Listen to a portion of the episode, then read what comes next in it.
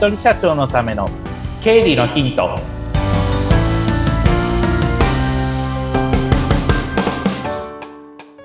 皆さんこんにちは。理財実践塾株式会社の池田孝之です。こんにちは。インタビュアーの水野紅子です。本日もよろしくお願いいたします。よろしくお願いします。さあもうあと今年も3ヶ月です。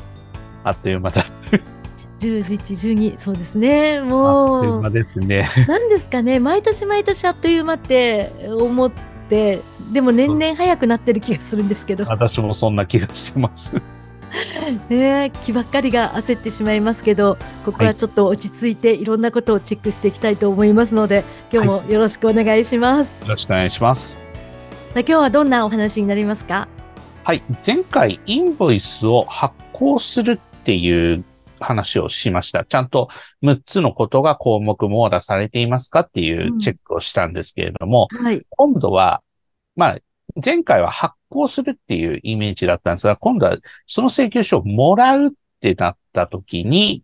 えーどうするかっていうところを、えー今日は話をしていきたいと思います。はい。で、もらうとなった時に、前回話した6つの項目、まあ覚えてますかね？覚えてますかね皆さん覚えてますか、一覚え週間前の話です。まずは、えっ、と、取引の相手方を入れる。はい。で、自社の名前と登録番号を入れる。取引年月日を入れる。そして取引内容を入れる。そして税率ごとに、えー区分して合計した対価の額及び適用税率を入れる。そして税率ごとに区分した消費税額を入れるっていう話をしていきました。はい。で、これを、えーまあ、ちゃんと完備してるかどうかっていうのを今度は見ていかないといけないわけですね。なので、想定としては10月以降の請求書、まあ、9月の取引分はまあいいんですけれども、10月1日からの取引に関しては、ちゃんとそのインボイスの、えーフォーマットに乗っ取ったものに、えーやっていかないといけないわけなので、これでまあ出てくるのが、取引番号が適正なのかどうかっていうのがも疑問点として出てくるんですね。一応、その取引先からちゃんとした取引先であれば、その、弊社のそのインボイスナンバーはこれこれこうですっていうのはう、送られてきますけれども、何せやっぱり人間がやるので、番号の打ち間違いとか、ひょっとしたらあるかもしれない。なので、番号を、えーまあ、これはまた国税庁のホームページで見てるんですけれども、登録番号が適正なものなのかどうか、えー取引の都度、えー確認する必要があるんですかっていう疑問に対して、えー事業者において確認をしてくださいと。です。まあ、すべての取引、え取引の都度確認する、えー確認が必要となるものではありません。事業者においてその頻度等はご判断してくださいっていうところですね。なので、新規の取引先だったら当然ながらまあ確認はしなきゃいけないですけれども、継続的に取引のあるところだったら別に都度確認はしなくても、一応その取引、えっと、まあ、最初のインボイス受けたときに、えーちゃんとまあ請求書番号が合ってるかどうかっていうのは、そのインボイスの検索っていうのも国税庁のホームページでありますので、えーそれでまあ13桁の番号を入れていただいて、う、えー例えば理財実践力株式会社だっていうふうな感じで出てくれば、それで問題はないので、まあ一応その継続して取引しているところだったら最初だけまあ一応確認していただければ、あの、問題はないかなとは思いますけれども、新規の取引先についてはちゃんとその番号が合ってるのかどうかっていうのは、えーちゃんと、まあその国税庁のそのインボイスの、えーナンバーを確認するページで、えー検索はしていただいた方が良いと思います。あ、それってじゃあ、私も今登録をしている、私の番号をそこに入れたら、私の名前が出るってことですか？そういうことです。わあ、なんか、そういうことですそうなんですね。ちゃんと出てきますというところになります。なので、そこはちゃんとあの、番号は登録を、えーまあ、して、その登録が正しいかどうかっていうのは、まあ、一応は最初は確認はしといた方がいいんじゃないのかなっていうふうに思います。はいで、あとは、まあ、さ請求書の要件がちゃんと整ってるかどうかとか、あと、まあ、もし番号入ってなかったら、番号いつわかりますかねみたいな感じでまあ、いつわかりますかねって相手方に聞いても相手方、相手方も実際にはわからないと思うんで、番号わかり次第教えてくださいねっていう感じで、えー、話をしていただくのが良いかと思います。はい。それで、ちょっとまあ、今、イメージとしては、請求書を紙でもらってるイメージで、えー、捉えているかと思うんですけれども、はい。まあ、インボイスももちろん大事なんですが、ちょっと来年の1月、電子帳簿保存法のことも少し意識して、えー、話をしていきますと、まあ、電子帳簿保存法はまた次回、えー、お話ししたいなとは思うんですが、えー、まあ、簡単に言うと、ペーパーレス化、要は、まあ、請求書とかも電子取引でやってるんであれば、もう電子取引、まあ、例えば PDF ファイルで、えー、もらったのであれば PDF ファイルで保存してくださいね。で、紙でもらった場合にはちゃんとスキャンして改ざんできないような状態にしといてくださいねっていう話は、多分電子処方保存法の方は何回かしてると思うんですけれども、そういったところをちょっとそろそろ意識した方が良いかなと。例えば、紙でもらってる会社さんも多いと思うんですよね。で、紙でその逆にこっちが渡したり受け取ったりっていうのもある場合に、まあ今後も紙でやるのかどうかっていうところは、それとなく聞いといた方がいいと思います。というのも、インボイス始まって、それでその、まあ3ヶ月後には、その電子帳簿保存法も始まりますけれども、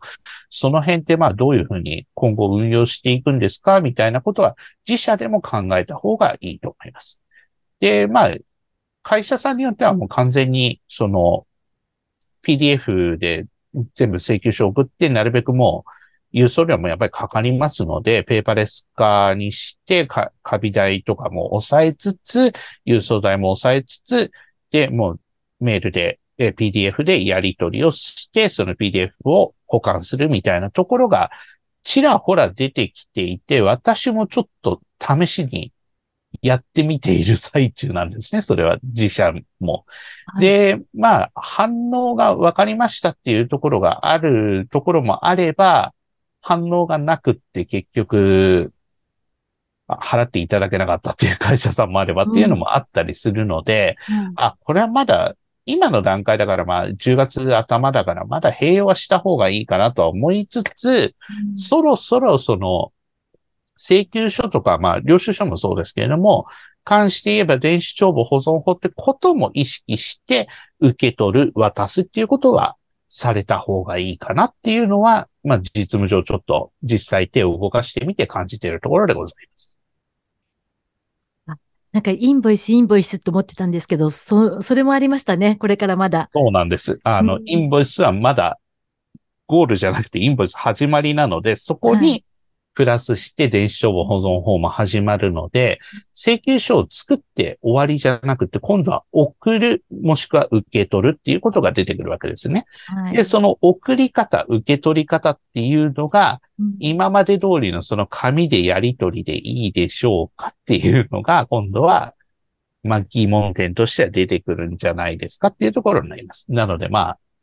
紙じゃなくって、まあ、メールでの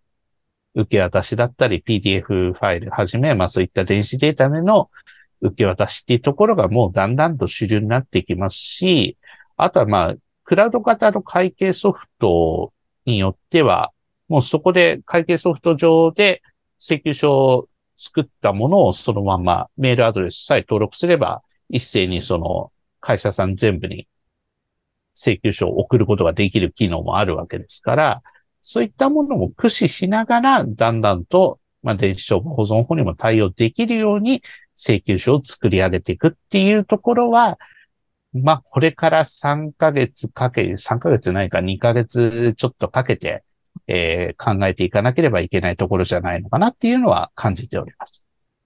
どうしても、あの、パソコンの苦手意識を持ってしまっている人って、はい。なんとなくとかかりにくかったりとか、避けてしまいそうですけど、でね、でもこれ頑張って覚えれば便利ですもんね。そうですね。だいぶ時間も短縮できるし、うん、何より郵送代が私は、うん、あだいぶ下がるな、なんていうことは思ってはいるんですけれども、うん、まあ、その、どうしても手書きじゃないとっていう方だったら、その、まあ、自分がその渡したものもで、何かしらデータで保存しなければいけないし、で、受け取った側からすれば、その、もらった紙を今度 PDF でスキャンしなければいけないっていう手間がやっぱり出てきますので、はい、そういったところの、その、まあ、ある意味効率化っていうところですよね。そのデジタルトランスフォーメーションの一環みたいなところありますけれども、そういったところを、あの、駆使しながら、ベニコさんさっきおっしゃったように、徐々にやっぱり覚えていただいた方が今後、まあ仕事のしやすさっていうのはあるんじゃないのかなっていうのは、現場から見て感じてます。そうですね。あもう本当に、あの、あともう少しですけども、ちょっとその辺のところを整理して、はい。考えていきたいですね。そうですね。で何かあの、また、いろいろこういうことも教えてほしいとか、出てきた場合って、あの、池田さんの LINE 公式とかを利用させていただいても大丈夫ですか、はい、そうですね。LINE 公式に、うん、あの、そのまんまこういうことを聞きたいですっていうのがありましたら、エータダックを送っていただければと思います。はい、えー、この番組の説明欄にこの LINE 公式に飛べる URL がありますのでそちらもチェックしてみてください。ということで今日もありがとうございました。ありがとうございました。